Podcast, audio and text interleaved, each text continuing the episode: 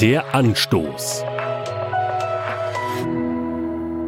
Gott ist voller Überraschungen. Er wendet sich in besonderer Weise Menschen zu, von denen es niemand vorher erwartet hätte. Ein Beispiel gefällig? Vor 2000 Jahren reist ein äthiopischer Hofbeamter nach Jerusalem, nachzulesen im achten Kapitel der Apostelgeschichte. Dieser Mann glaubt an den Gott Israels. Trotzdem ist er ein Gläubiger zweiter Klasse, denn er ist Ausländer.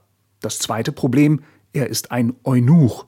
Solche Menschen hatten nach den bisherigen Überzeugungen in der Nähe Gottes nichts zu suchen. Dieser Eunuch trifft auf einen Nachfolger von Jesus Christus. Der erklärt ihm, was es mit dem Glauben an Jesus auf sich hat.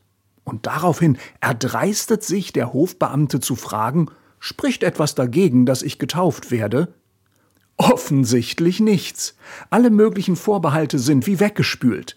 Die erste Gelegenheit wird ergriffen, Philippus taucht den Mann am Straßenrand ins Wasser und tauft ihn.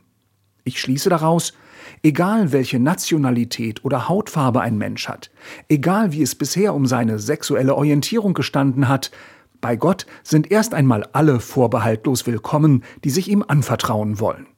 Das scheint vielleicht manchmal unbequem, manches scheint meinen eigenen bisherigen Maßstäben zu widersprechen. Aber wie gesagt, Gott steckt voller Überraschungen. Der Anstoß.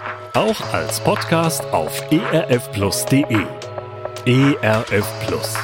Tut einfach gut.